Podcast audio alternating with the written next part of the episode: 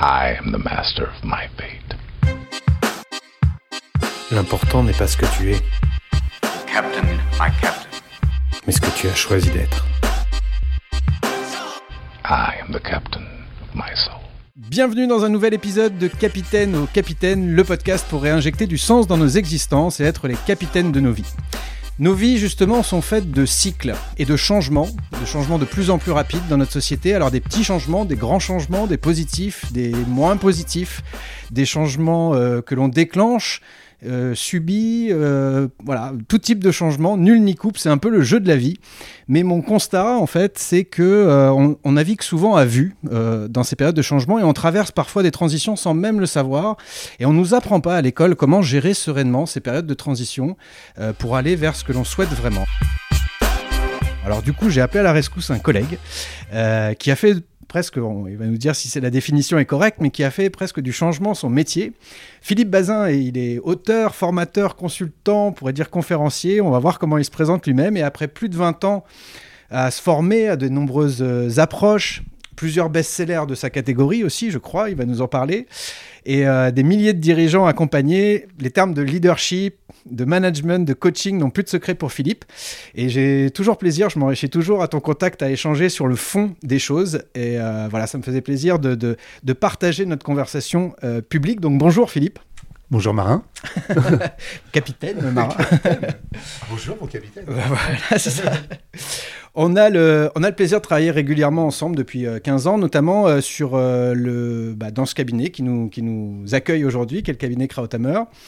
Et euh, pour commencer, j'aurais envie de. J'ai commencé à te présenter en, introduction, mais toi, comment tu te présentes? C'est quoi euh, le fil rouge de tout ce que tu fais? Parce que tu as, fait plein de choses, tu as, couvert plein de sujets différents. C'est quoi ta curiosité intellectuelle, ce qui t'anime et euh, l'expertise que tu aimes bien euh, transmettre? Euh, c'est une bonne question. Euh, moi, je suis passionné par, euh, par le changement collectif et, et individuel, et je suis passionné par, par le contenu. Je me présente pas en tant que coach, peut-être qu'on en, on en, on en reparlera. Euh, je me présente en général en tant que consultant. Je suis très sensible aux abus de pouvoir, et notamment la notion de, de consultant, c'est je me mets un petit peu en retrait des organisations et des individus avec lesquels je, je travaille, en gardant toujours à l'esprit que les conseilleurs sont pas les payeurs et que, et que c'est une position d'humilité, notamment par rapport aux managers, notamment par rapport aux, aux décideurs qui sont en, en phase de, de transition. Donc j'utilise vraiment euh, le mot consultant et nulle part euh, coach. Ok, donc consultant dans le changement et à la fois individuel euh, et collectif. Et collectif. ouais. Ok, bon, on va en parler. Et puisque moi j'aime bien, et je crois qu'on partage ça, mais bien nommer les choses, quand on parle de changement, qu'est-ce que toi tu mets déjà euh, comme ça euh, de manière un peu méta sur cette notion de changement euh, Peut-être une définition ou un truc qui englobe pas mal de choses. Qu'est-ce qui est à prendre en considération quand on parle de changement d'une manière générale? Moi, à titre personnel, j'étais très fortement influencé par Robert Dills, hein, qui est un des, co-créateurs de la, de la PNL. Moi, j'aime beaucoup ces niveaux logiques, et no- notamment les différents types de changements. Le premier niveau, c'est je change d'environnement. Je démissionne de ma société pour aller dans la société d'à côté. Et je considère, à tort ou à raison, que l'environnement euh, va être un meilleur espace pour moi, pour, euh, pour me développer. Après, le changement du niveau du dessus, c'est je challenge et je change ma façon d'interagir avec mon environnement. Je prends la responsabilité de dire que peut-être avec mon boss ou avec mon entreprise, euh, c'est pas optimum, et peut-être que mon propre comportement est à l'origine de ce dysfonctionnement. Après, au niveau du dessus, à chaque fois, c'est qu'est-ce qui chapeaute le niveau précédent C'est peut-être je vais changer de stratégie. Peut-être je vais changer de direction. Peut-être euh, je vais m'y prendre différemment de façon globale pour atteindre mes objectifs. Il y a le niveau du dessus, c'est je vais changer mon propre système de croyance. On le verra peut-être un petit peu plus loin, mais c'est de dire à un moment donné, on a un système de croyance, hein, de façon simple, une croyance, c'est euh, c'est quoi les convictions que j'ai sur euh, le bonheur, la vie professionnelle, euh, le changement, moi, ce qui est utile au monde, ce qui est inutile au monde. Et à un moment donné, dans un changement, on peut changer son système de croyance. Et d'ailleurs, ça devient parfois quelque chose d'inévitable quand on est vraiment bloqué. Le niveau du dessus, c'est je change mon identité. Donc par exemple, on voit beaucoup de gens euh, euh, qui disent j'étais salarié, maintenant je suis euh, entrepreneur. C'est un changement au niveau de, de- de l'identité. Tu changes la manière dont tu te définis toi-même. Et tout ça, ça implique tout ce qu'il y a en dessous. Et il y a encore au niveau du dessus, c'est je change de sens, c'est-à-dire je suis porteur, comme toi avec les capitaines, je suis porteur d'un sens qui est ma contribution au monde. Ouais, c'est-à-dire que ça, ça, ça, remonte un peu et puis ça se réouvre sur la, ce qu'on diffuse aux autres. En fait, on travaille d'abord sur soi. Donc, j'imagine euh, aussi qu'il y a une difficulté croissante. C'est changer de, de crèmerie euh, de l'entreprise A à l'entreprise B. C'est peut-être pas ce qu'il y a. enfin, je dis pas que c'est facile de, trouver d'emploi, de, changer d'emploi, mais euh, ce, qui, implique une, remise en question moindre que les questions identitaires qui demandent plus de, réflexion sur soi. Plus on monte dans les, les niveaux, plus c'est une difficulté, une remise en question personnelle euh, importante, quoi. Ouais, et, en même temps, tous les niveaux sont liés. Donc, euh, Deals, techniquement, il dit tu changes de croyance, tous les niveaux du dessous vont changer. Tu vas mmh. changer de stratégie, de comportement, et éventuellement d'environnement. De, Moi, dans, dans, mon observation, je suis pas aussi catégorique que Deals.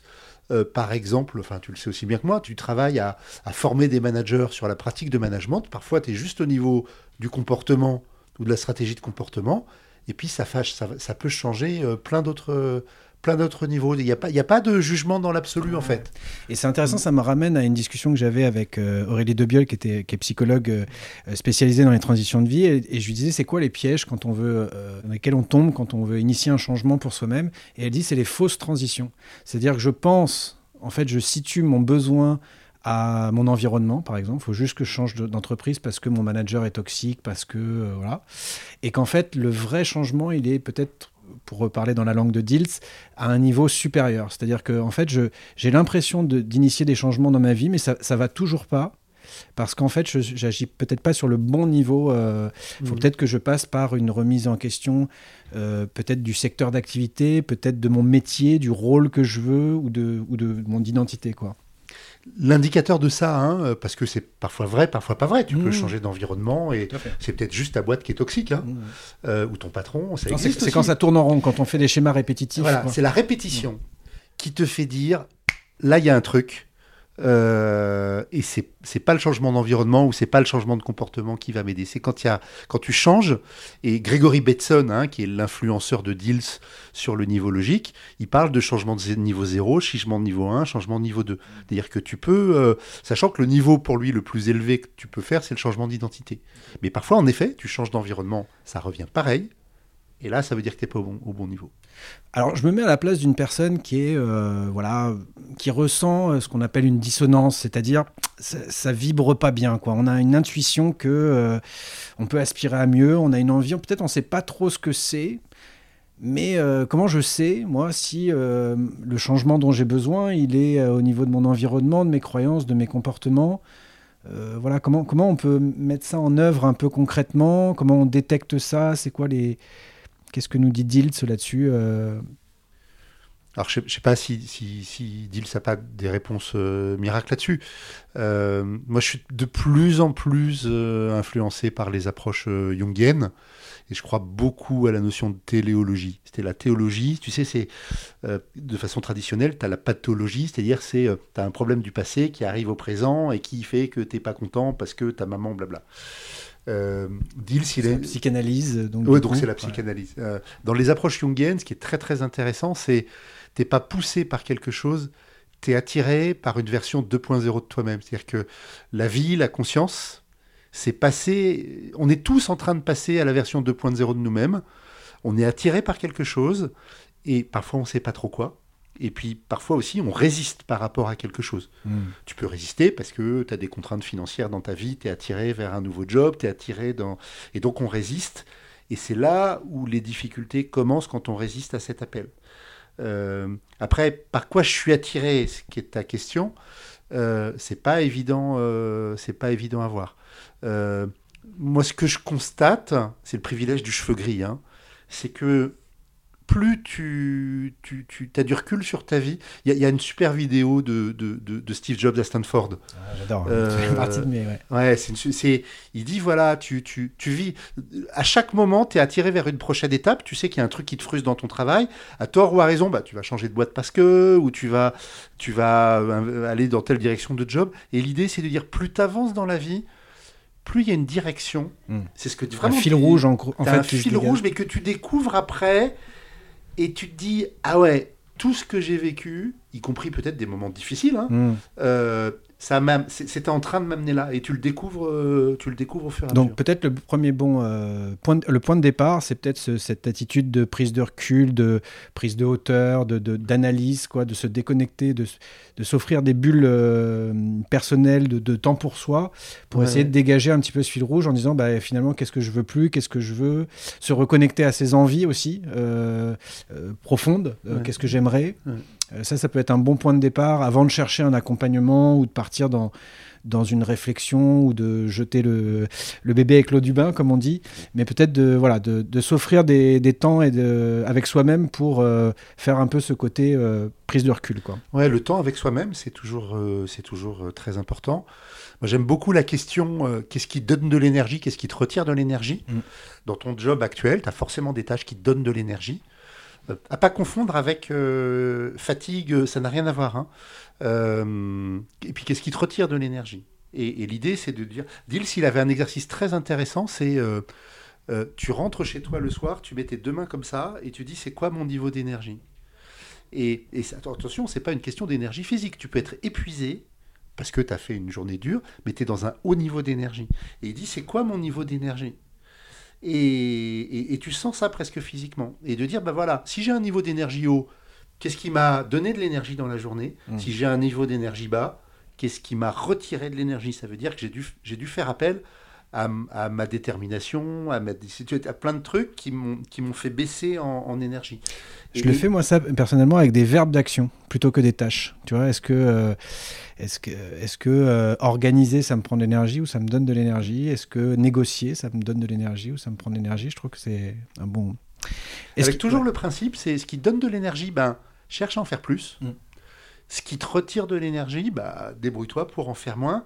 Et, tu regardes où ça t'amène dans ton, dans ton job, en fait. Tu regardes vers quoi tu es appelé, sur quoi tu butes. Ça peut vraiment être une façon de, de, de trouver, son, de trouver son cap.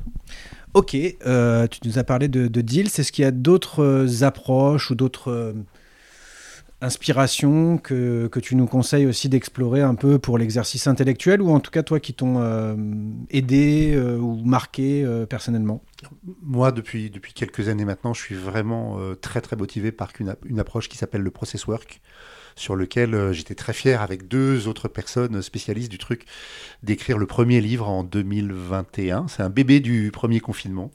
Euh, Introduction à la pratique du process work. Euh, et, et je suis vraiment fan de cette approche. C'est vraiment une. une- De- Deux anglicismes euh, qu'il faut que tu nous développes un petit peu. Ouais. C'est- quoi le process work? Le, le process work, bah, c'est une approche téléologique. euh, c'est valable pour les organisations ou pour les individus. L'idée, c'est de dire, je suis attiré, ou l'organisation est attirée vers une version 2.0. Je commence à résister. Il y a des choses qui me plaisent pas trop dans cette organisation, dans la vie. Il y a des conflits qui arrivent soit à l'intérieur de moi, entre des parties de moi, soit dans l'organisation entre, des personnes. Et c'est juste le signe qu'il y a un truc qui est en train de se polariser.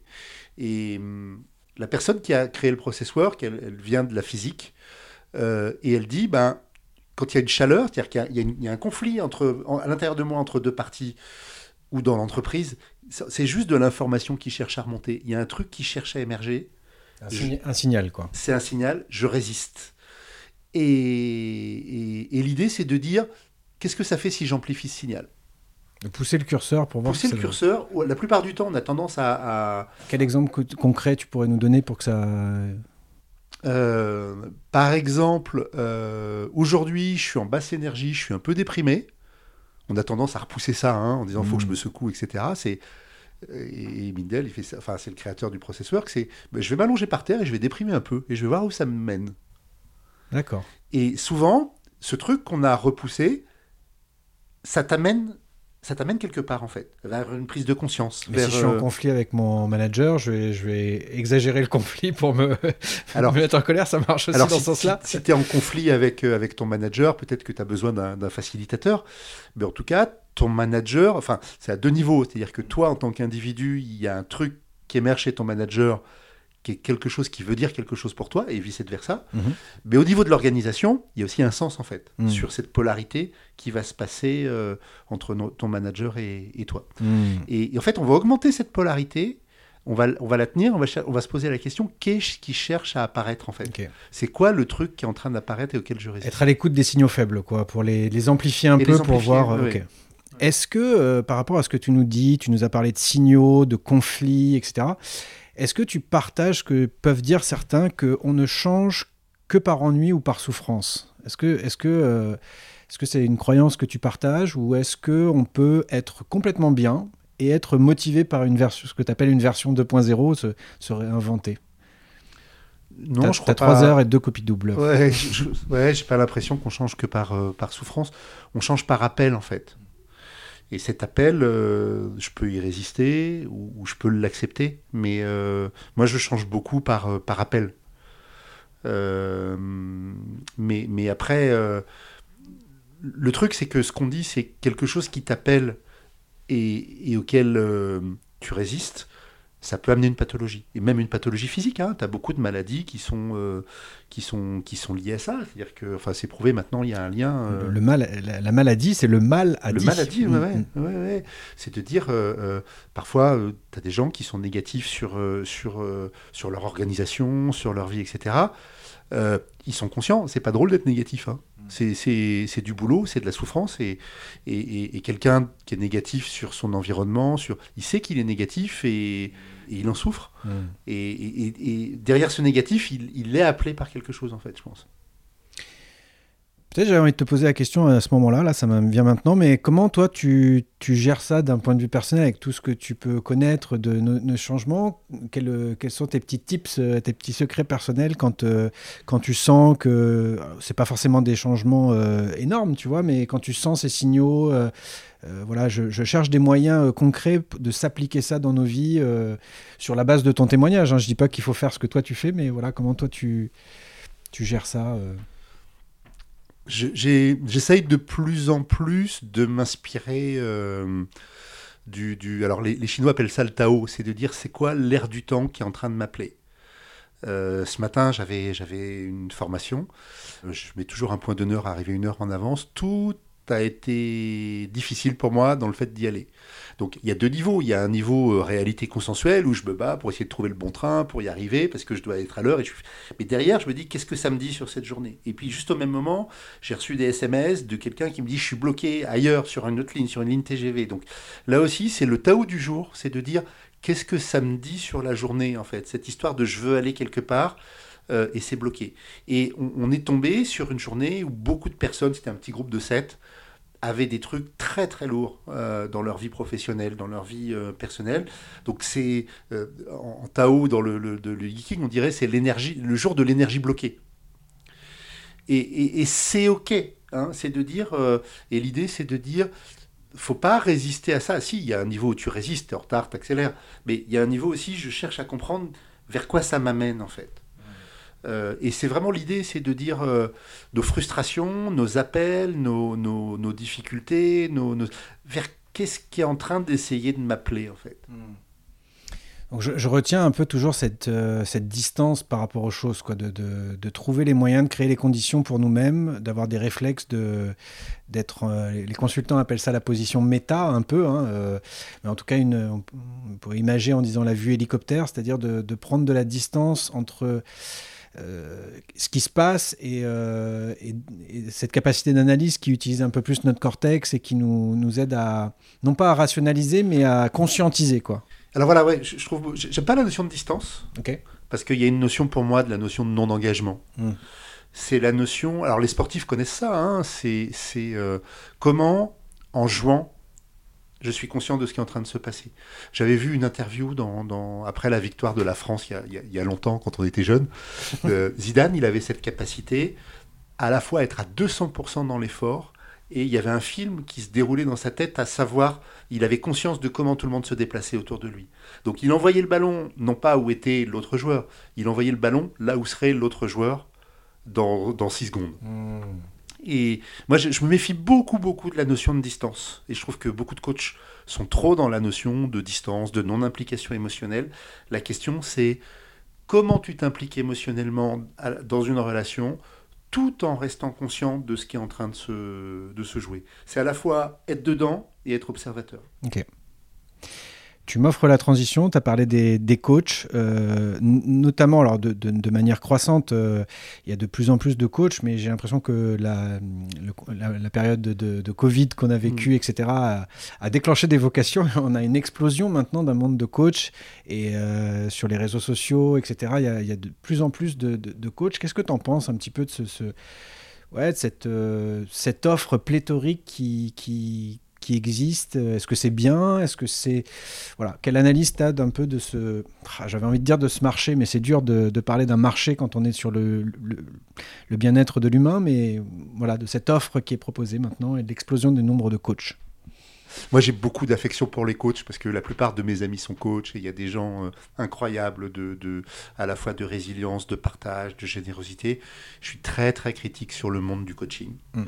Euh, il y a, y a... Alors, c'est sûr qu'il y a beaucoup de gens qui sont, euh, qui se sont pris le mur professionnellement, hein, qui arrivent à 40, 45 ans, 50 ans, qui se prennent un mur professionnel, qui se posent des questions de leur vie qui s'étaient jamais posées, et qui vont vers, euh, dans un trip, bah voilà, le travail que j'ai fait sur moi, j'ai envie d'en faire bénéficier les autres. Et il y a beaucoup de générosité là-dedans, il y a beaucoup de sens. Euh, moi, je suis très critique sur le monde du coaching, de la supervision, du superviseur de superviseur. Je suis master superviseur de superviseur. Il y a un truc un peu endogame. Euh, C'est-à-dire endogame? C'est de dire, euh, c'est le truc qui se nourrit tout seul en fait. Hmm. Euh, les écoles de coaching, moi ça me rend triste de voir des gens qui, qui se forment au coaching, ils apprennent plein de choses et qui cherchent à en faire une transition de vie, puis qui jamais arriveront à en vivre. Il y en a plein parce que ça veut dire qu'il y a des questions aussi sur leur identité, sur leurs valeurs qu'ils ont eu du mal à se poser. Je suis très très critique aussi du coach qui pose que des questions. J'ai beaucoup de mal avec ça. Parfois, j'entends, euh, j'ai du mal avec la notion de coach coaché. Sous-entendu, coach coaché. Euh, donc le coaching, c'est un truc que je fais à quelqu'un d'autre en fait. Donc c'est moi qui agis, puis le coaché, tac. Il y a, y a, je suis très très critique là-dessus. Il y a une notion de rang auquel je suis très sensible. Peut-être une notion de pouvoir. Euh, J'aime bien une situation de Gainsbourg dont je suis fan, c'est celui qui promène son chien est aussi au bout de la laisse. Mmh. Donc qui promène qui? Euh, Moi j'aime beaucoup la notion de codépendance. Euh, j'aime beaucoup la notion de j'apprends, t'apprends. J'aime beaucoup la notion de. Et il y a un truc de pouvoir pour moi, euh, parfois dans le coaching. Alors sur, euh, sur YouTube, vous pouvez aller voir démonstration de coaching. je ne vais pas dire la personne, mais c'est tout ce que je déteste dans le coaching. Pour moi, il y a un abus en fait. Il y a un abus de, il y a un abus de rang. En tout cas, dans certaines versions du coaching dont, je suis, sur lesquelles je suis, je suis, très, je suis très critique. Alors j'ai envie de te poser la question des inconnus, j'allais dire, euh, c'est quoi la différence entre un bon coach et un mauvais coach? Est-ce que coach se définit, est-ce que c'est un métier finalement? Est-ce que c'est une attitude? Est-ce que c'est euh, une posture? Euh, J'ai essayé de revenir un peu aux sources. j'ai vu que c'était une, ville... que c'était une ville en, Hongrie, je crois, si je dis pas de bêtises, à vérifier, à fact-checker. Mais et c'est un peu comme le cocher en fait qui emmène d'un point A à un point B. Euh, donc une sorte de, cheval. Euh. peut-être, peut-être qu'il y a une sorte de, guide en tout cas, mm. mais voilà, je, suis comme toi, je m'interroge sur euh, la légitimité finalement d'être un guide, un accompagnant. je m'interroge aussi sur la bonne posture. J'ai aussi, je dois l'admettre, certaines allergies sur sur certaines ouais, croyances que je vois. mais en même temps, je me questionne aussi sur moi-même en me disant pourquoi ça m'irrite et, et qu'est-ce que c'est la légitimité, notre légitimité euh, à être finalement euh, ouais, un, accompagnant, un aidant. Je sais même pas quel terme utiliser en fait. Euh. donc je reviens à ma question, c'est quoi la différence entre un bon coach et un mauvais coach? Je faire le sketch pendant, ben, pendant longtemps.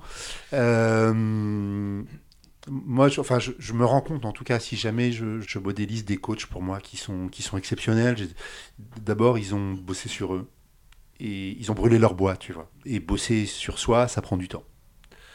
Euh, tu vois, une formation de coach qui dure un an, j'y crois juste pas. C'est bosser sur toi, c'est ça prend du temps. Et j'avais un de mes mentors qui disait à quelqu'un, understand, c'est pas overstand en fait. euh, c'est de dire est-ce que tu es capable d'accepter l'entreprise pour laquelle tu bosses, alors que tu es supposé l'aider, tu es supposé être un sachant, entre guillemets, hein, est-ce que tu es, capable de l'accepter de façon inconditionnelle et sans jugement? Euh, C'est du boulot ça c'est du boulot. Tu as des personnalités en tant que personne, t'aimes bien, t'aimes pas. Après, on est énervé par les coachs. Tiens, tu vois, je suis énervé aussi parfois par les coachs. Euh, peut-être que je me dis, c'est une partie de moi que j'ai pas encore euh, traitée. Tu vois, mais c'est de dire, est-ce que j'ai conscience que la partie de l'autre qui m'énerve, c'est une partie de moi? Et puis, est-ce que globalement, j'ai fait le boulot d'aller faire ce travail que quand je suis dans le overstand et dans le jugement euh, est-ce que j'ai conscience aussi que c'est une partie de moi euh, T'as plein de gens qui n'ont absolument pas cette, cette, euh, cette conscience. C'est très Carl Jung, ça d'ailleurs. Ce qui nous irrite chez les autres nous renseigne d'abord et avant tout sur nous-mêmes. Ouais, ou ce qui est inconscient est, projeté, est projeté sur l'autre. Mais moi, j'aime vraiment la notion de, de brûler son bois. Mindel, qui est un de mes mentors, notamment en processeur, qui dit c'est quoi les moments où tu perds de la conscience en fait? Tu te prends la tête avec quelqu'un, ou tu, juges quelqu'un, ou il y a une organisation, tu dis jamais je bosserai pour eux, ou, euh, ou, tu es dans le jugement, ou tu es dans le diagnostic. Euh. Et, là, quelque part, quand tu perds de la conscience, ça veut dire que tu es rentré dans ton monde et tu es rentré dans ton propre trip. Et de savoir quels ont été les déclencheurs, et qu'est-ce qui t'a permis de, Et pour moi, la plupart des coachs n'ont pas fait ce travail. Hmm. Et c'est normal, parce que parfois, c'est des gens qui... La vie leur a, fait, leur a donné une claque, et sur le tard, ils, se disent, bah, mais il y a du boulot, en fait. Hmm. J'en reviens à, cette personne qui se sent bloquée dans une situation, justement, il y a, il y a cette offre, on a parlé de, des coachs très nombreux, je, me mets à la place d'une personne qui, qui souhaite peut-être faire appel à, une vision extérieure, parce que ça c'est utile quand même des fois de, d'avoir un point de vue neutre qui n'est pas euh, notre famille, des amis, des gens qui projettent déjà des choses sur nous, mais qui n'a aucun intérêt à, ce qu'on choisisse A ou B. Il y a plein de thérapeutes, il y a plein de méthodes d'accompagnement aussi qui existent en collectif. Euh, voilà, enfin, je ne veux pas toutes les nommer, mais je me dis c'est étourdissant. La, FNAC, euh, c'est pareil, le développement personnel, il y, a, énormément de choses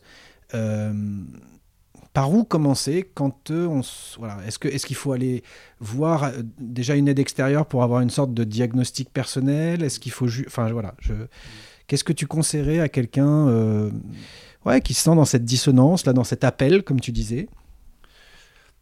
De, de la première chose c'est est-ce que j'ai une image de soi de moi suffisamment positive pour pouvoir avancer. Je vois beaucoup de gens euh, euh, qui ont une mauvaise image d'eux.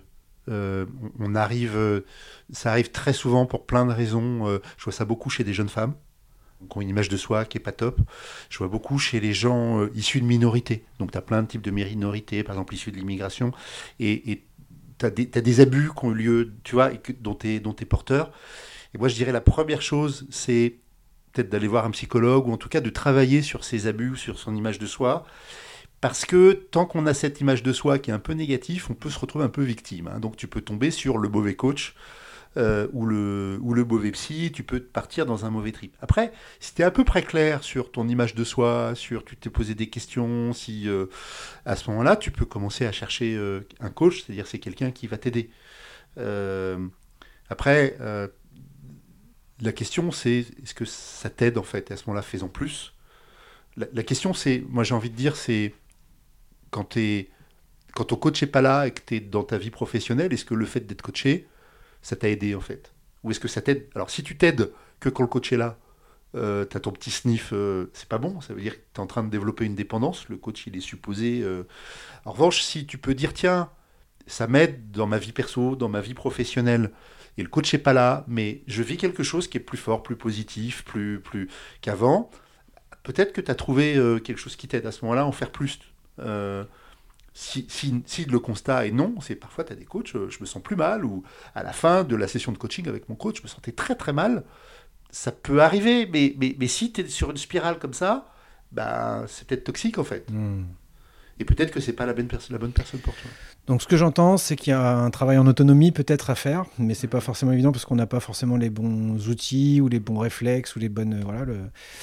Euh, alors ça tombe bien, je fais la transition et c'est une des raisons pour lesquelles j'ai invité, je t'ai invité, puisque tu as écrit euh, euh, plusieurs bouquins sur le leadership euh, aussi, euh, d'une manière générale, leadership personnel, etc. Mais il y en a un qui m'a intéressé euh, plus particulièrement.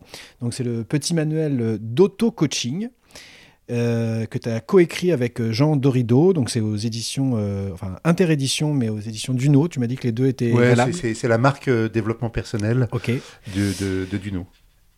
Donc du coup, voilà, première question un peu évidente, mais c'est quoi l'auto-coaching? Alors, si tu permets, je vais revenir à la genèse du livre. Donc, je Ouais. l'ai écrit avec Jean Dorido, hein, qui, est, qui est docteur en psychologie. Alors, il, il est ingénieur d'une très grande école et docteur en psycho. Je trouve ça intéressant. Comme, de euh, cumuler ouais, ça, ouais. ça le rend humain pour ainsi. et euh, moi, j'aime bien les ingénieurs. Et, euh, et en fait, en 2000, c'était il y a quelques années, hein, il y a de nombreuses années, on s'est dit. 2006, la première Ouais, édition, je crois. 2006. D'abord, Jean et moi, on, on est amis, hein, on avait suivi des formations un peu poussées ensemble. On s'est dit, c'est marrant parce qu'on s'est rendu compte qu'on connaissait les mêmes gens. Mais lui travaillait à l'époque exclu, enfin beaucoup avec des gens dans l'environnement perso. hein, euh, et moi, je les connaissais dans la vie professionnelle. Et on se disait, bah, c'est normal, la plupart des, des psys qui traitent sur la vie perso, ils connaissent pas l'entreprise. Puis moi, je travaille, euh, je travaille en entreprise. Et puis il y a un moment où tu t'arrêtes, quoi, parce que, enfin, enfin, tu Oui, peux. on, parle, on parle plus à la fonction qu'à. Ben voilà, tu peux aborder des choses euh, un peu perso en entreprise, mais euh, pourquoi ma maman quand je... Enfin, c'est- pas la place. en- Donc, et on s'est dit tiens, il n'y a pas de. Pourtant, on est une même personne, et donc ça n'existe pas un continuum qui s'intéresse à, à la personne euh, dans l'entreprise et puis dans sa vie privée. et- Après, il y avait un deuxième, euh, il y avait un deuxième constat, c'est que euh, à l'époque, après il y a des livres intéressants aussi qui sont sortis, mais on trouvait, euh, soit il y avait d'un côté des livres un peu techniques qui s'adressaient aux coachs. Alors si tu vends des trucs et aux coachs, c'est infini, hein, ce que tu soit des livres pour le grand public, mais qu'on trouvait un peu bébé. hein. Et donc, il n'y avait pas de livres on, on donnait des outils qui sont des vrais outils, mais à des gens qui ne sont pas des spécialistes du développement personnel et qui ne sont pas passés à travers. Et puis, le dernier constat qu'on se disait, c'est de dire le coaching, c'est cher. Euh, donc, tu as plein de gens quand tu. euh, alors, le coaching perso, c'est un peu moins cher, le coaching de vie que- que- qu'en entreprise, mais c'est cher, quoi. Je, je- je Et- me suis documenté un peu entre 80 et 120 euros la, la séance, euh, Ouais, session de. de... Plutôt plus proche de 120 dans les grandes villes, Paris, Lyon.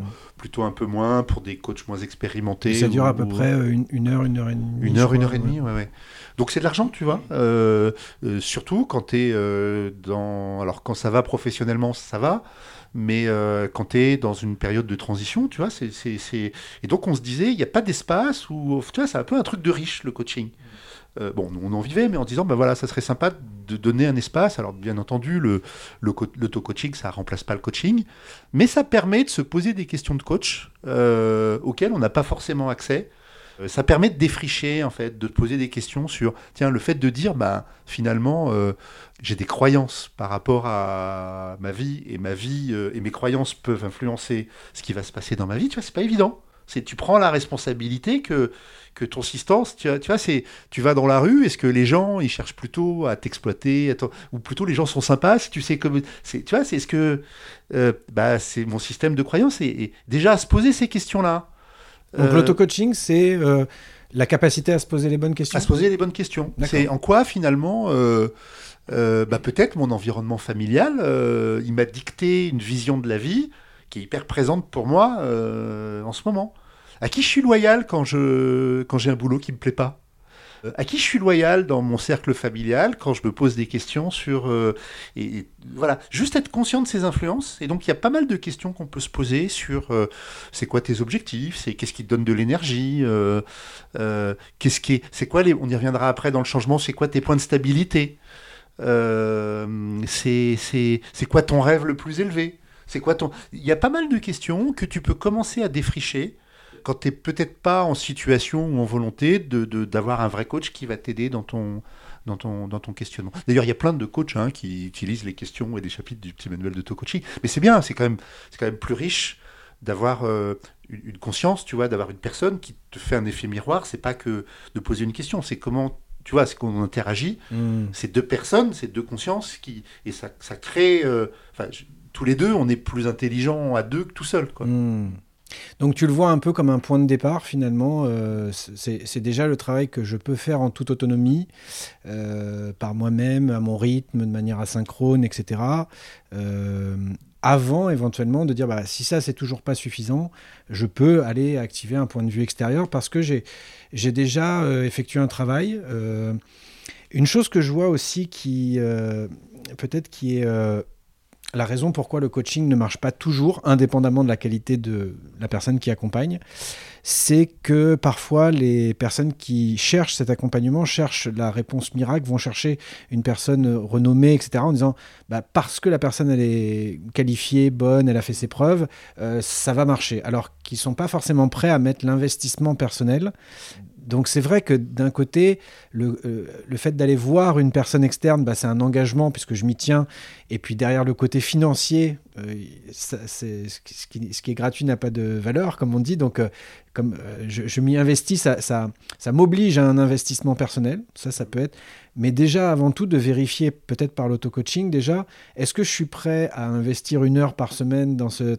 Et si je suis pas prêt à ça, peut-être que je suis pas prêt pour, euh, pour une démarche de mhm. coaching aussi. Parce que le coach, normalement, il n'est il est pas euh, censé euh, faire tout le boulot. Mhm. C'est un investissement personnel. Donc, tu le vois comme un point de départ, peut-être avant d'aller voir un coach, et comme quelque chose de complémentaire, c'est ça? Ouais, c'est ça, c'est le fait de prendre une série de décisions. Déjà, un petit manuel d'auto-coaching, tu vas dire est-ce que vraiment ça aide un livre par rapport à un vrai coach? Puis après, tu vas regarder le prix, je crois que ça vaut 24 euros, super cher. Euh, après, tu vas commander sur Amazon. Moi, j'aime pas Amazon, hein, ils exploitent un peu le. Et donc, en fait, tu as plein de barrières pour te mettre en mouvement. Et, l'idée, c'est, on y reviendra peut-être après, mais avant, enfin, le changement, c'est d'abord, euh, la mise en mouvement. Je vais revenir un truc sur un truc que tu as dit. Euh, la recherche de la solution miracle, de la solution idéale, euh, ça résonne aussi beaucoup dans nos sociétés avec euh, la recherche de, de, On voit ça dans tous les comportements de, la vie, la recherche du, de la femme idéale, la recherche de l'homme idéal. La recherche de l'ami idéal. du boulot idéal.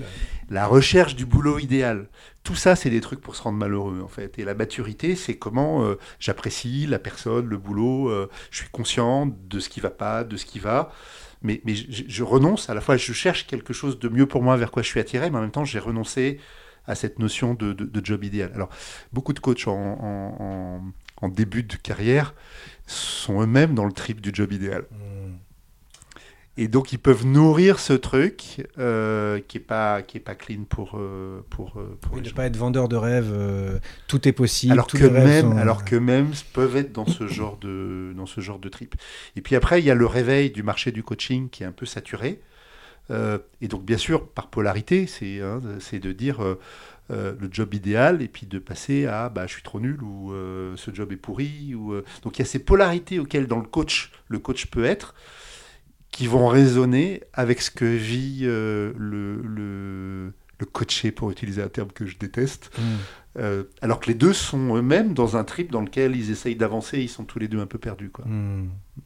J'ai pas fini le, son, son, bouquin, mais euh, j'étais un peu en allergie sur ce que Julia de Funès euh, pouvait dire parfois, et je, me perçois que dans notre discours, il y a des choses peut-être qui concordent un petit peu. Tu, tu, tu connais ces, travaux ou son... Ouais, je trouve ça... Au début, j'avais beaucoup, beaucoup de mal du type... Euh, je critique le développement personnel et pour faire ça, je te vends un livre de développement personnel. Donc il y a un côté crachage de soupe. Euh, et, c'est vrai que quand on creuse, euh, ce qu'elle dit est beaucoup plus intéressant que ses interviews euh, qui sont peut-être marketées. Hein, euh, elle a le droit aussi, elle, partie du jeu. elle a le droit et, voilà, il y, a des, choses intéressantes dans ce qu'elle dans ce qu'elle Il y a deux bouquins, je les ai, je les ai achetés, j'ai pas pris le temps encore de, de euh, le siècle des égarés et le développement impersonnel. C'est les deux que j'ai retenus mais ils m'ont attiré pour les mêmes raisons que, que ce que tu disais. Ouais, c'est début côté, euh, il y avait un truc qui me dérangeait mais je savais pas pourquoi. Après si tu es coach tu sais vite avais,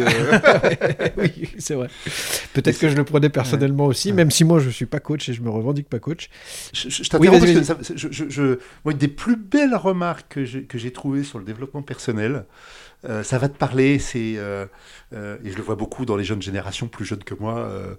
je veux être moi-même, je veux trouver mon job, je veux trouver ma patte, je veux laisser mon. Et, j'avais un, de mes mentors qui s'appelle Mac Choupard, qui est pareil aussi un Suisse allemand. Il y en a plein dans le. Il disait c'est vachement bien tout ça, trouver soi-même, trouver sa voie, trouver qui on est. il dit j'ai rien contre, c'est super bien. Les jeunes sont vachement là-dedans, etc. Il y a juste un seul problème à ça, c'est au sens ultime, moi-même, ça n'existe pas en fait. Mm. Et donc tu peux être, et je vois beaucoup, beaucoup, je connais quelques coachs, euh, des gens super bien, des gens qui ont, un leadership, qui ont un intérêt, mais qui sont dans une telle trip de je veux être moi-même, je veux trouver ma voie, je veux aider les autres à trouver leur voie. En fait, quand tu es dans ce trip-là, mais c'est le, tu tombes que sur du vide en fait. Mm. Et c'est intéressant. je sens un désespoir. C'est là-dessus que j'ai commencé à changer de regard euh, sur le discours de, de, de Julia de Funès, justement, quand elle a dit l'identité enferme. La notion d'identité n'existe pas, en fait. Et euh, chercher son identité ou s'enfermer dans une identité, dans une pseudo-identité, selon elle, euh, c'est la porte ouverte au communautarisme, à, tu vois, à l'entre-soi, etc.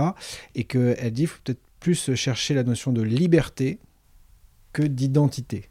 Alors ça m'a fait écho quand tu parlais de, des niveaux euh, logiques de Diltz, quand tu rappelais l'identité, parce qu'il faudrait creuser, mais en tout cas, ça, ça, je me suis dit, ah, ça, ça me parle en fait. quoi. Euh, peut-être que l'identité, elle est en évolution permanente. Puis c'est quoi l'identité? Est-ce que c'est mon rôle de, de père, de, de, mon métier? Est-ce que comment se définir? C'est très compliqué finalement.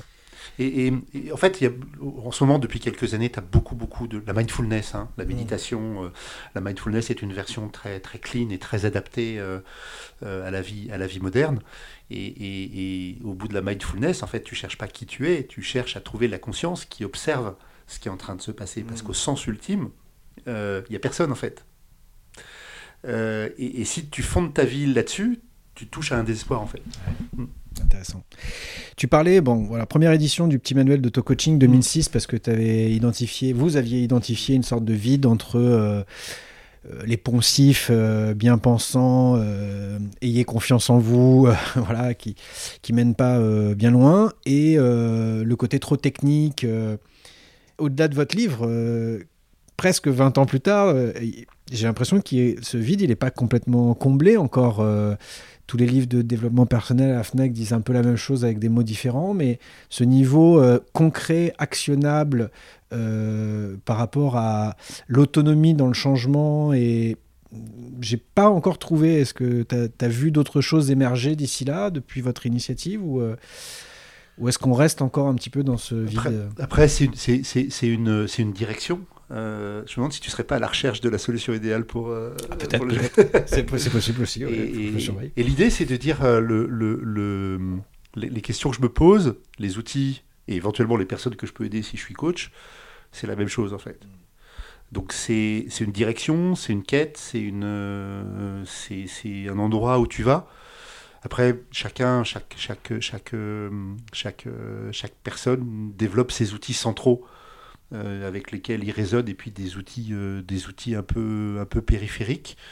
Euh, mais il n'y a pas grand chose. Si 2006 qui a changé, c'est vraiment la notion de la mindfulness qui pour moi est vraiment un truc qui est très très très très intéressant. Mhm. la techno aussi. quelle, source, enfin quelle, mm.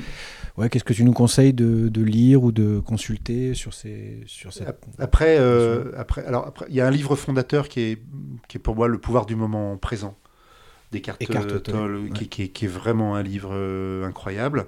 Après, il y a un truc qui est très cadré, qui offre l'avantage pour les gens qui commencent d'offrir une sécurité, c'est la MBSR.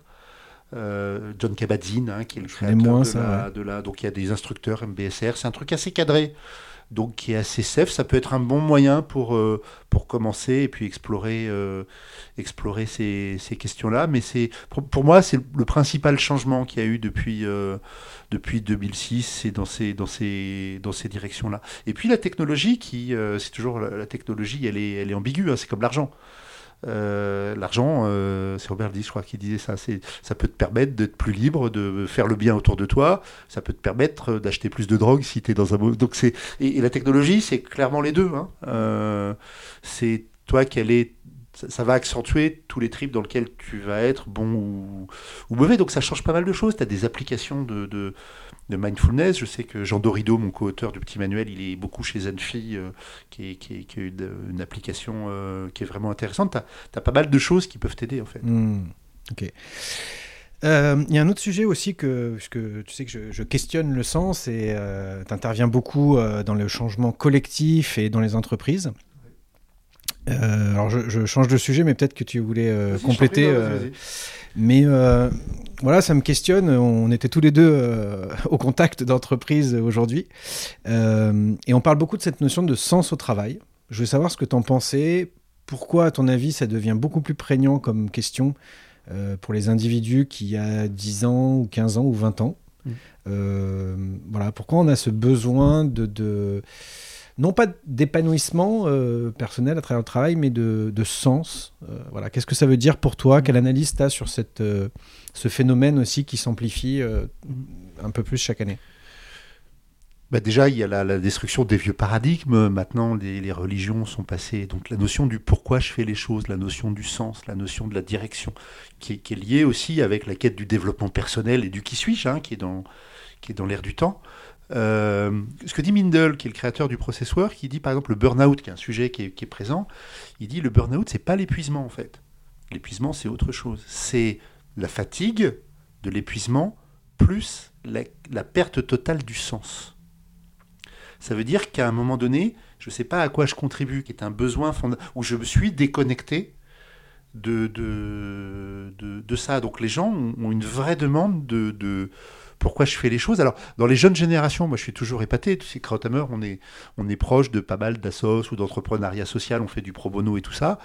Moi, je suis toujours épaté de voir euh, des jeunes adultes qui ont 25 ans, qui ont fait des écoles incroyables. Tu vois, tu as du HEC, SEC, des grosses écoles d'ingénieurs qui bossent dans des entreprises à vocation sociale et puis qui gagnent euh, le tiers de ce qu'ils pourraient gagner. Et, euh, C'est l'époque qui veut ça. c'est l'époque que, qui euh, ça. T'as as aussi le fait qu'à 25 ans, tu vis chez tes parents à Paris et que quand tu es en couple, c'est autre chose. Mais, mais tu as une vraie demande et tu as des vrais choix courageux de gens qui, qui renoncent, tu as des communautés qui se créent. Donc derrière le, le truc euh, voilà, qui nécessite du courage, tu as, une vraie quête, alors qui est en lien aussi avec euh, euh, l'écologie très très souvent, hein, et le sentiment que la planète arrive à, à une limite et qu'il doit se passer des choses euh, draconiennes, sinon ça va être, ça va être, euh, ça va être compliqué. Et puis la fin des anciens modèles, euh, la voiture, mon appart, euh, peut-être pas forcément positif de nos parents, enfin peut-être nous. Mais... Par exemple, le, le, le premier confinement, euh, moi les gens de ma génération l'ont plutôt bien vécu parce qu'on vit dans une grande maison, mais quand tu es un jeune couple de 28 ans avec un enfant, euh, en- enfin c'était dur quoi. hmm. Donc on- on- le sentiment qu'on arrive au bout d'un modèle, et puis en tant qu'être humain, on, on- on aime bien contribuer à quelque chose. C'est d'ailleurs c'est un des besoins fondamentaux. Hein. euh, Diels l'a identifié dans, dans les conditions de longévité. Tu as pas mal de, con- de conditions.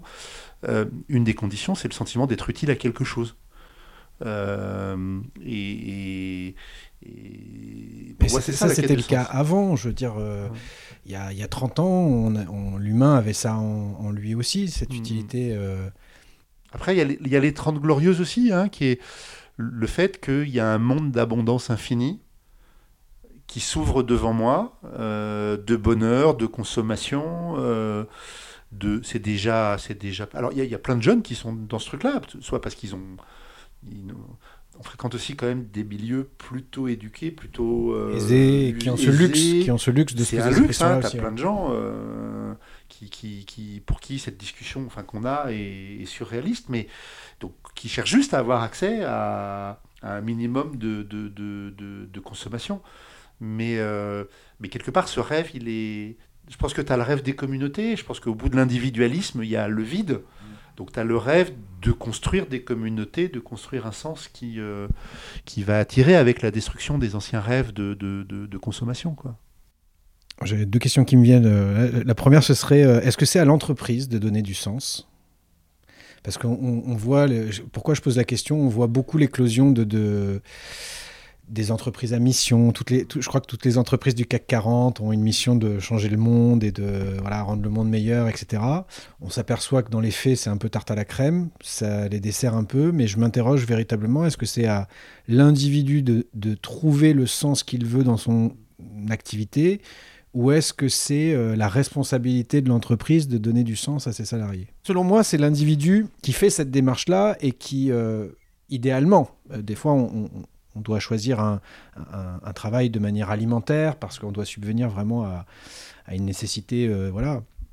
Mais euh, quand, on est, quand on a le luxe d'être dans l'étage du dessus, c'est peut-être plus euh, l'inverse, de dire bah, ça, ça ne me correspond plus, et de trouver en, nous les ressources internes pour euh, dire non, renoncer à l'image sociale, à un salaire peut-être confortable, à cette prison dorée. Mmh. Voilà. Bon, du coup, je, je pars plus dans un commentaire que dans une question. Mais... Après, c'est la force du libéralisme qui est de se régénérer au moins partiellement, alors quitte à travestir un truc, mais euh, très clairement, tu vois, il y a plein d'entreprises pour lesquelles moi j'aimerais pas aller. Euh, il y a quelques années, on avait fait une proposition dans le cabinet, puis on a vu des jeunes qui disaient ah non, moi je vais pas faire de proposition pour, euh, pour cette entreprise-là, je veux pas travailler avec eux. Donc c'est nouveau, tu vois, et, la question c'est est-ce que tu t'accepterais de travailler pour toutes les entreprises qui t'appellent ou pas? Ça se défend, hein.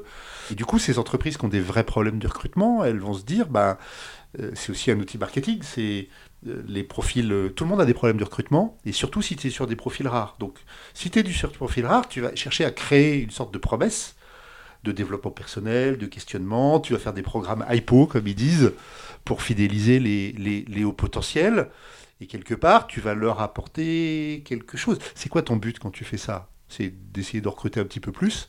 Et puis le programme IPO, c'est qu'il reste un an de plus que ce qui serait resté chez toi, et ça te rapporte déjà beaucoup. Mais en faisant ça, tu aides peut-être des gens euh, à, se poser des questions qui ne se sont pas posées. Moi, on a certains de nos clients qui, des jeunes diplômés brillantissimes, 27 ans, euh, euh, qui ne sont jamais posé des questions sur euh, qu'est-ce qui me motive, qu'est-ce qui me... parce qu'ils sont à fond dans le... Dans le...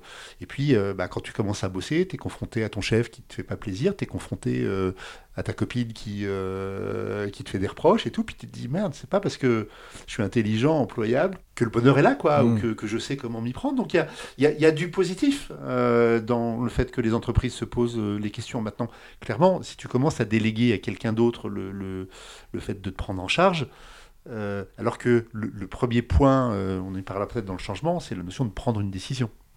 Alors euh, allons-y justement ouais, sur ce comment on, déclenche ça, comment on favorise ça.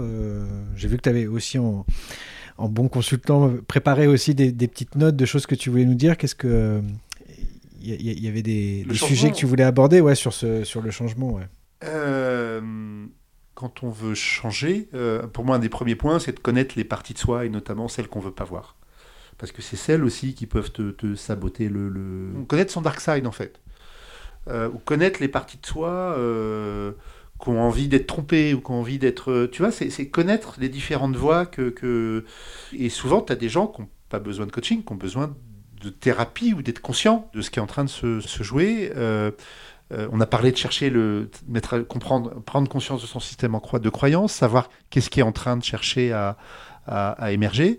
Et puis, euh, après, il y a, de façon paradoxale, pour moi, c'est de dire, c'est Yann Arduy, qui est un super coach belge, euh, pour qui j'ai beaucoup d'estime, qui disait, paradoxalement, quand tu veux changer, il faut voir quels sont tes points de stabilité. C'est quoi les points de stabilité? Ben, C'est qu'est-ce, qu'est-ce qui est stable dans ta vie et qui ne va pas changer. Donc, je sais pas, ton couple, si tu es en couple, euh, éventuellement ton entreprise, éventuellement ta famille, éventuellement. Euh, euh, moi, je crois beaucoup à la notion de centre du monde géographique en disant c'est, quoi l'endroit du monde où tu vas te ressourcer? Tout va changer, mais alors ça peut être le village de tes grands-parents, ça peut être un lieu qui est mythique dans le sens dans ton, pour toi, ça peut être. en tout cas, c'est quoi l'ensemble Ça peut être des valeurs aussi, mais c'est quoi l'ensemble des points de stabilité, c'est-à-dire tout ce qui ne va pas changer dans ta vie et justement qui va autoriser le changement. Tu peux redire le nom de la personne qui parle de ces points de Yann Arduy. Ah, Yann Arduy, c'est intéressant. Ouais, c'est euh, Quand on parle de changement, c'est on a tendance à parler de à, projeter une sorte de changement radical du tout au tout, alors que c'est pas forcément le cas. Et une première bonne question à se poser, c'est qu'est-ce que je garde? C'est quoi mes points de stabilité en fait? Qu'est-ce qui fait partie comme des encres euh, qui, euh, qui euh, justement, qui vont me rassurer parce que le changement c'est angoissant en fait. Hmm. ce sur quoi je peux prendre appui ou ce sur quoi je peux prendre appui, ce qui sera toujours là demain. et qui va m'aider. C'est pour ça qu'on dit, enfin dans des âges, moi j'aime un peu passer cet âge-là, mais moi je vois dans les gens autour de 40 ans, tu vois, tu peux avoir des questions sur ta vie professionnelle et tu peux avoir ton couple qui bat de l'aile. C'est compliqué. Alors il y en a qui arrivent très bien à faire ça, mais on dit un changement après l'autre. Parce que c'est compliqué de perdre en même temps tous ces points de stabilité. Après, ça se gère. Après, tu vis des périodes euh, euh, très compliquées et t'arrives. Mais, mais Donc je change de boulot et après je changerai de femme, c'est ça? Ouais, ouais, ouais, ou l'inverse. mais les deux en même temps, tu vois, c'est. Non, c'est- dur. Blague à part, euh, parce qu'on ouais. plaisante, mais blague à part de pas euh, se fixer des- une marche trop haute, de, de- voilà, de rester dans quelque chose qui est euh, gérable en termes de sérénité, en termes de. Ouais, après, tu as des gens qui aiment bien. J'ai un de mes collègues là qui avait démissionné de, de, de, de Krautaber, et lui, il aimait bien brûler son bateau, il disait. Tu sais, c'est les, les, les, les, les conquistadors, quand ils arrivaient, ils mettaient le feu à leur galion, parce que tu es toujours tenté de repartir en, ar- en arrière. Donc le, le saut radical, euh, ça peut avoir une vraie valeur. Après, ça dépend comment tu, euh, tu, tu y arrives. Moi, je crois beaucoup à trouver euh, ta façon de changer, c'est-à-dire en gros, dans ta vie, c'est quoi les deux, trois gros changements que tu as réussi? Et qu'est-ce qu'est-ce qui a été OK pour toi? Qu'est-ce- Mm. De quelle façon tu les as fait? Et peut-être que, en te connaissant, tu vas trouver toi ta manière de changer. Peut-être le saut radical, peut-être. euh, moi, je, mais c'est c'est ma projection, mais moi je crois beaucoup à la notion de continuité. C'est de dire, euh, je n'aime pas la notion de brûler son bateau, c'est de dire, là où je suis aujourd'hui, c'est quoi ma prochaine étape qui va m'emmener vers quelque... Mais tu as plein de façons qui sont... Euh, tu as des gens qui, qui ont vraiment des changements très radicaux, qui changent de vie, qui changent de, de- de pays, qui changent de... C'est ça qui leur correspond. Bah, c'est ça qui quoi, toi, ta façon de réussir euh, un changement et qu'est-ce que tu peux, euh, qu'est-ce que tu peux tirer des deux, trois changements positifs que tu as réussi à faire dans ta vie sur ta façon de faire, en fait? Hmm. On reboucle finalement un peu avec l'auto-coaching parce que ça, c'est, je sais pas si on l'appelle connaissance de soi ou conscience de soi, mais c'est euh, petit à petit au fil de nos expériences de euh, conscientiser nos, les mécanismes qui nous conviennent bien en fait pour les ce qui a pu marcher pour un changement de travail ou un changement d'école ou un changement de pays peut être répliqué parce que euh, euh, pour donner d'autres exemples que de brûler son bateau, peut-être que je prends le temps de consulter les cinq personnes qui comptent le plus pour moi pour leur demander leur avis.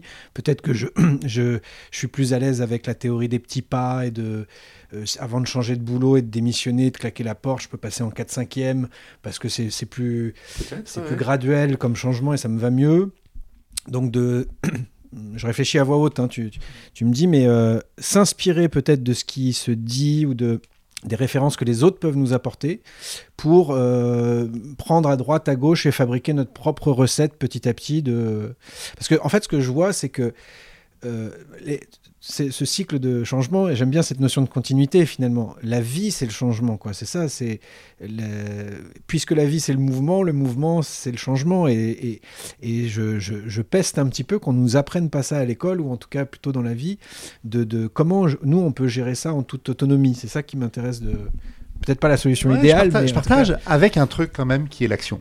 C'est Ah. euh, ça, le c'est dans le bouquin, c'est Ouais, l'action est la seule C'est mesure métrique, du- mesure ouais, de du changement. C'est de dire, à un moment donné, l'eau est un peu froide, tu peux tourner autour du pot, mais à un moment donné, il faut y aller.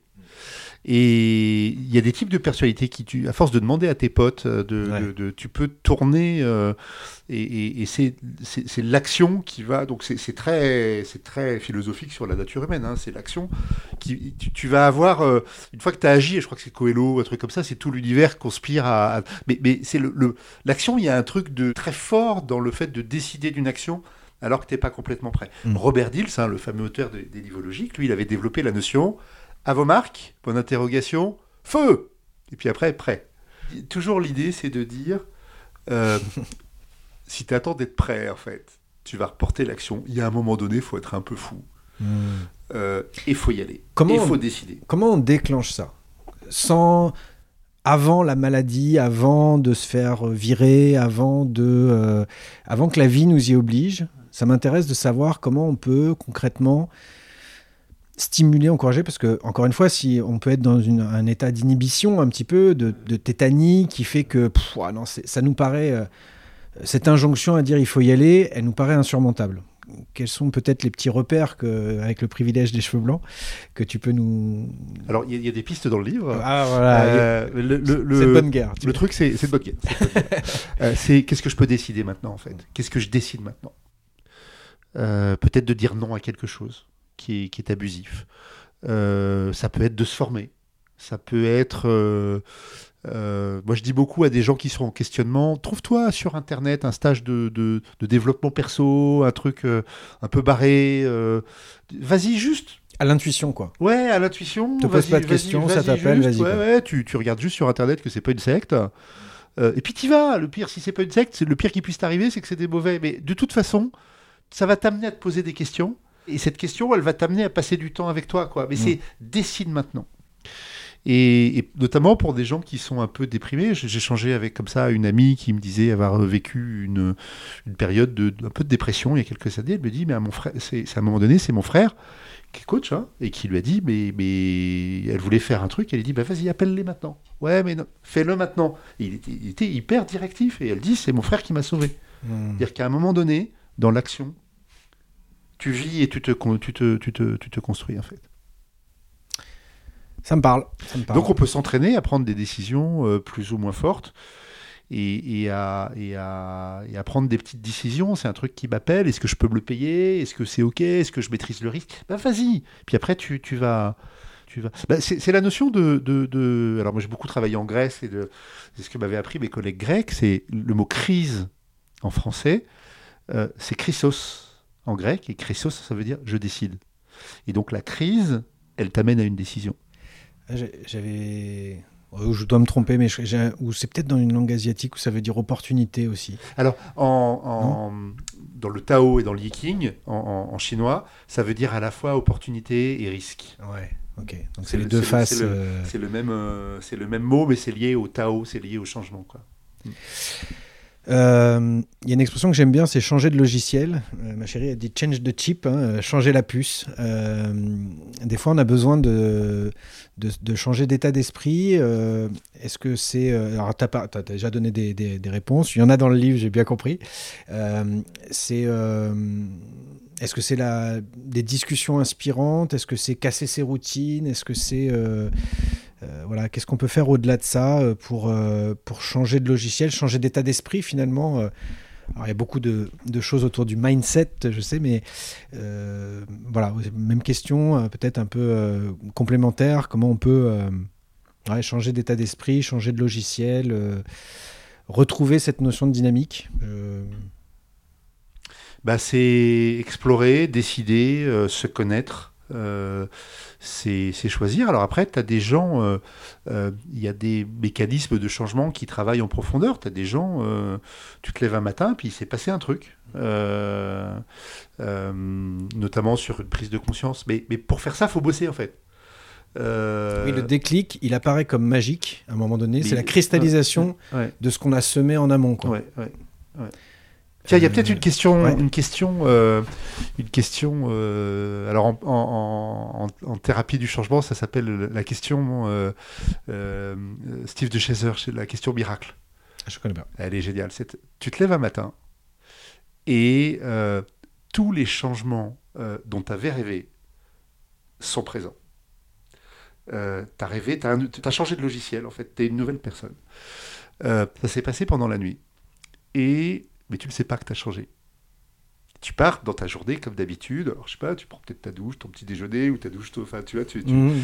et, et l'idée, c'est de dire à quel moment de la journée tu vas te rendre compte que quelque chose a changé? Et qu'est-ce qu'aura changé en fait? Ah, c'est intéressant ça. Ça, Et ça- comment tu vas savoir que tu as changé et que tu es une nouvelle personne? Et qu'est-ce qui a changé? Et, et l'idée, c'est à la réponse à cette question, décide-le maintenant. Ok. Je creuserai ça. ça C'est la question du miracle. hein, La question Steve, du miracle. Steve de Chaser. Steve de Chaser. Ouais. Très bien.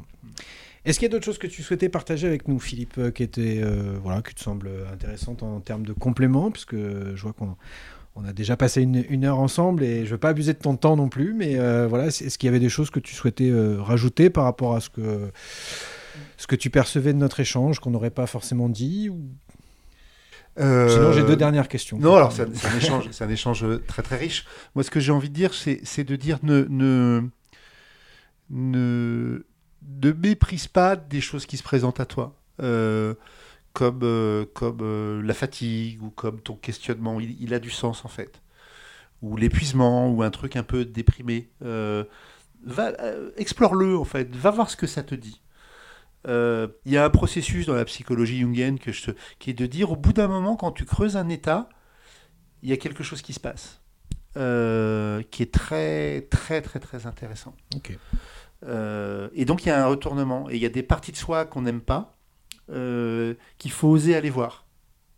Nos, nos fameux, nos, fameux dark side aussi dont tu... Alors voilà, le dark parlais. side, d'en être conscient, d'aller le voir, de l'explorer. Les parts d'ombre. Et, et- et en fait, quand on le traverse, il y a souvent quelque chose de très riche. Et, un, des, signes aussi, ou un des témoins de la, souffrance humaine, c'est il y a des parties de soi qu'on repousse parce qu'elles sont pas OK. Alors parfois, moralement, elles peuvent se poser problème, mais derrière ça, c'est quoi le truc qui est riche pour moi et que je suis en train de marginaliser? Par exemple, au niveau d'une entreprise, on dit aux gens, mais qu'est-ce que les gens disent à la machine à café? Pourquoi ils ne le disent pas à la machine à café? Parce que c'est pas OK de le dire ailleurs. Mais en fait, il y a une richesse, il y a des trucs. Alors c'est négatif, toi, quand tu es dirigeant, euh, mais, mais, mais il se passe un truc, en fait. Il y a tout un processus qui est vivant à la machine à café et que tu as interdit. Hmm. Euh, et, et- et c'est des parts qu'on marginalise, ou si la personne te fait trop suer, tu, tu- tu lui demandes de partir. Mais, mais, mais il se passe un truc, en fait. Ok, Mm. d'explorer ça. Euh, tu nous as déjà donné beaucoup de références et d'inspiration. Euh, on a parlé de tes ouvrages notamment et c'est le petit manuel d'auto-coaching. Euh, dans les deux questions que je répète systématiquement, c'est un partage d'inspiration. Ça peut être un livre, alors au-delà des tiens, mais un livre, une musique, un documentaire, un film, peu importe, mais qui toi t'a inspiré, euh, t'a aidé, euh, voilà, et que tu recommandes, euh, pas forcément sur la logique de changement, Mhm. mais voilà, un truc qui t'a marqué, que tu as envie de partager parce que euh, ça te semble utile à... Euh, le premier, c'est le pouvoir du moment présent, qui est, vraiment pour moi un truc qui est différent du coaching, mais qui est. Alors, il y a des gens qui accrochent pas, hein, euh, mais mais mais il y a des gens pour qui vraiment ça aide à travailler sur de façon très riche sur le- qui je suis en fait, la notion d'observateur. Euh, moi, il y a un livre, en tout cas, je travaille beaucoup en entreprise, il y a un livre qui m'a beaucoup touché. Alors, malheureusement, il est archi épuisé en, français, il vaut une fortune. Il se trouve en anglais, c'est Bâti pour durer de Jim Collins. Mhm. Euh, Je ne l'ai pas lu, mais j'ai beaucoup entendu parler. ouais. qu'est-ce que les entreprises euh, bâties pour durer sur le, sur le temps ont de différent des autres en fait? En gros, c'est entre nous et nos concurrents, on a les mêmes compétences, la même organisation, la même. C'est quoi? Il tombe sur les valeurs en fait. Et il arrive, il y, a, il y a plein de déclinaisons de ce livre, mais seules les valeurs créent de la valeur en fait. Et c'est très très riche en disant. euh, euh, il y, a, il y a- il y a mon business, mais il y a aussi les croyances et le système relationnel qu'il y a dans mon business. Et que, par exemple, c'est très fort sur Apple. Quand tu achètes un iPhone, tu es fan ou tu pas fan, mais tu as un système de croyances, de valeurs. De, de- de- Mhm. Et moi, ça m'a beaucoup. Alors, c'est valable aussi au niveau de l'entreprise, mais c'est valable aussi, aussi au niveau individuel. C'est de dire il y a tes compétences, il y a tes motivations, etc. Mais il y a tes valeurs qui, qui en tant que telles, sont partie de ce que tu apportes au monde, en fait. Et, de, et, de, et de, du sens pour toi, mais aussi du sens, euh, du sens pour les autres. D'accord. Ok. Et le trois- ma troisième inspiration, euh, donc là c'est perso, c'est Delphes, en Grèce. Euh, ça fait longtemps que j'y suis pas allé, mais à une époque j'y allais tous les deux ans parce que euh, c'est un, un des chapitres du petit manuel d'auto-coaching, c'est où est ton centre du monde en fait? C'est quoi le lieu pour toi où les choses arrêtent de bouger? Et, et moi, ça a toujours été Delphes. Alors, ne me demande, pas pourquoi. Ah ouais, c'est- y a pas de- toujours été Delphes de depuis que, depuis Et- que j'ai euh, j'ai 20 ans. euh, ça a toujours été Delphes. Est-ce que c'est une, une Madeleine pour toi de, de, de- de- Une Madeleine de Proust à- l'idée, c'est de dire il y a des lieux euh, où tu es connecté au sens. Euh, et et c'est un truc aussi qui s'explore, c'est de dire le, le- le- tiens, si, si aujourd'hui tu ressens un appel pour quelque chose, tu sais, c'est ta question, c'est comment je fais quand euh, si tu ressens un appel pour quelque chose et tu sais pas ce que c'est, ben si je me connecte à la Terre, cet appel il va dans quelle direction? Et si je suis cette direction, ça m'amène où en fait? Hmm. Et, jamais réfléchi d'un sens euh, géographique. Ah, et, Et et- ça me parle euh, l'ancrage. Hein, si c'est si l'ancrage, filer, c'est euh, le ici maintenant, et je suis attiré vers quoi? Et tu as des lieux comme ça qui te ressourcent. Alors moi, c'est Delphes, et chacun, euh, chacun a le sien. Ça peut être un arbre, ça peut être la maison de ton grand-père, ça peut être... euh, euh, Et avec ta curiosité intellectuelle, t'as jamais essayé d'identifier pourquoi? Euh, Qu'est-ce que tu rattachais à ça? Est-ce que c'était T'as peut-être pour envie d'ailleurs. non, je sais t'as pas. le besoin. Non, justement, ça m'intéresse pas. Hmm. Et tu te verrais pas habiter là-bas, par exemple. C'est pas un truc. Non, non, c'est pas ma, c'est pas ma recherche. C'est euh, un lieu de ressources, quoi. Mon ami Jean Dorido, alors je ne sais pas à quel niveau il, il, il dit, euh, il y a un endroit de Paris, il n'est pas parisien, hein, il est, j'ai toujours su que c'est là que je voulais être. C'est un endroit où c'est impossible d'habiter, mais lui, il a réussi. de façon. euh, mais c'est son lieu, en fait. D'accord. Et, et, et donc ça a été un chapitre assez inspiré sur, euh, en disant où est le lieu quand tu es paumé, tu sais pas où tu vas, où est le lieu où tu te reconnectes? Et c'est de là en fait que tu vas repartir et que tu vas appeler, être appelé par une, euh, par une direction. Et je dirais c'est ma, ma troisième, euh, c'est ma troisième inspiration. Et chacun a le sien, c'est l'avantage. Ben, c'est super parce que c'est original de dépasser les, livres, les, euh, etc. et de, de d'avoir un- une inspiration qui est un lieu. euh, C'était original. Euh, bah, J'ai une dernière euh, question. Je te laisse juste le temps d'y réfléchir, le temps de, conclure. Mais c'est euh, qu'est-ce que c'est ta définition d'être capitaine de sa vie finalement pour en guise de conclusion et puis pour essayer de boucler la boucle un petit peu? Bah, juste juste avant, pendant que tu as quelques secondes de, réflexion, je voulais remercier tous les auditeurs et les auditrices voilà, qui, nous font, nous ont fait le plaisir de nous suivre jusqu'au bout. J'espère que voilà, cet échange aurait été nourrissant pour, euh, vous. Euh, je vous donne rendez-vous euh, le prochain dimanche du mois. N'hésitez pas aussi à me à me souffler des, parcours ou des expertises euh, inspirantes que, vous aimeriez voir dans, ces épisodes. Et du coup, je te pose la question, la question à un million de dollars pour moi, mais qui, est, forcément compliquée. Mais voilà, qu'est-ce que c'est pour toi être capitaine de sa vie? Pour moi, la première chose, c'est de trouver sa mythologie personnelle. Euh, Il y a un livre de Coelho, hein, qui, euh, l'alchimiste, hein, qui est là-dessus, mais c'est de dire, on a tous notre histoire de l'alchimiste. Euh, si ta vie était un rêve, euh, c'est quoi les parties les plus bizarres de ta vie les plus, C'est quoi le truc qui émerge C'est quoi ta mythologie Vers quoi tu as été toujours appelé Quels sont les moments dans ta vie où il y a des trucs un peu bizarres qui, se sont, qui se sont passés? Et ça, ça a du sens, ça a du sens pour toi. Tu peux pas forcément le partager avec les autres parce que tu, mais, pour toi, ça a du sens. Et la mythologie personnelle, c'est pas un truc objectif, c'est pas, mais c'est le sens de toi. euh, Peut-être pour toi être marin ou tu vois être, être le capitaine. En fait, il y a un truc en fait. Il y a l'appel de la mer qui va qui va te qui va te qui va t'appeler et ça fait vraiment sens. euh, ça fait vraiment sens pour toi. Euh, le deuxième point pour moi, alors c'est peut-être un point plus personnel et plus depuis que, que je suis un peu vieux, c'est la connexion à la Terre en fait. Et euh, on vit dans un environnement urbain, stimulant, avec des gens éduqués, des gens intelligents. euh, on voit plus la Terre. Et, pour moi, il n'y a que la connexion à la Terre qui peut t'amener au sens en fait. C'est un truc voilà, très personnel, mais de dire, voilà, fais du jardinage, fais du... Mais, mais comment tu te connectes à la Terre? Et si tu n'es pas connecté à la Terre, c'est une priorité absolue.